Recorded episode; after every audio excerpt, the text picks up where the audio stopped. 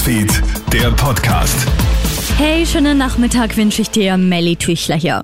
Wiens Exekutive steht in Alarmbereitschaft. Klimaaktivistinnen und Aktivisten rund um die Organisation Letzte Generation planen für die kommende Woche eine Welle an Störaktionen in der Bundeshauptstadt.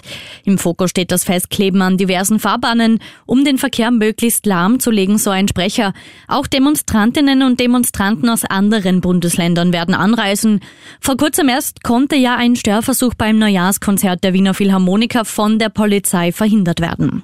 In vielen Ländern Europas erleben wir momentan die extremsten Wintertemperaturen aller Zeiten. In den Niederlanden, Tschechien, Lettland, Litauen und Polen sind in den letzten Tagen neue Rekorde von bis zu 18,9 Grad aufgestellt worden. Auch in Österreich ist es für Anfang Jänner viel zu mild und auch bei uns sprechen Meteorologen bereits von einer Winterhitzewelle, so Konstantin Branders vom Wetterdienst Ubimet.at.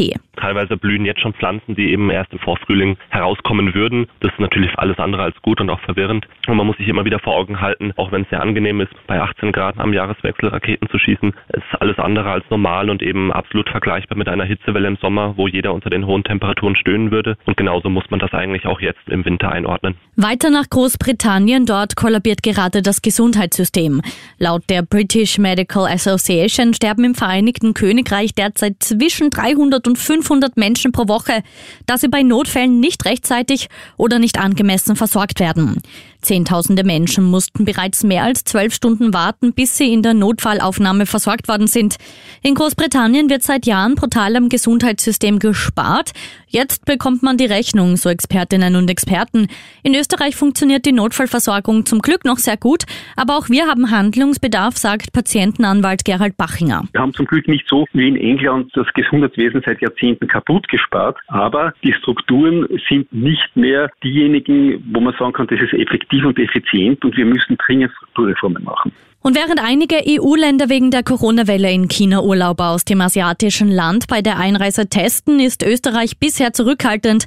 Ab der nächsten Woche sollen aber die Abwässer aus den Flugzeugen aus China untersucht werden. Damit sollen laut Gesundheitsminister auch mögliche neue Virusvarianten erkannt werden. Alle Einreisenden aus China zu testen, wäre ein logistischer Albtraum, so Rauch. Krone Hits, Newsfeed, der Podcast.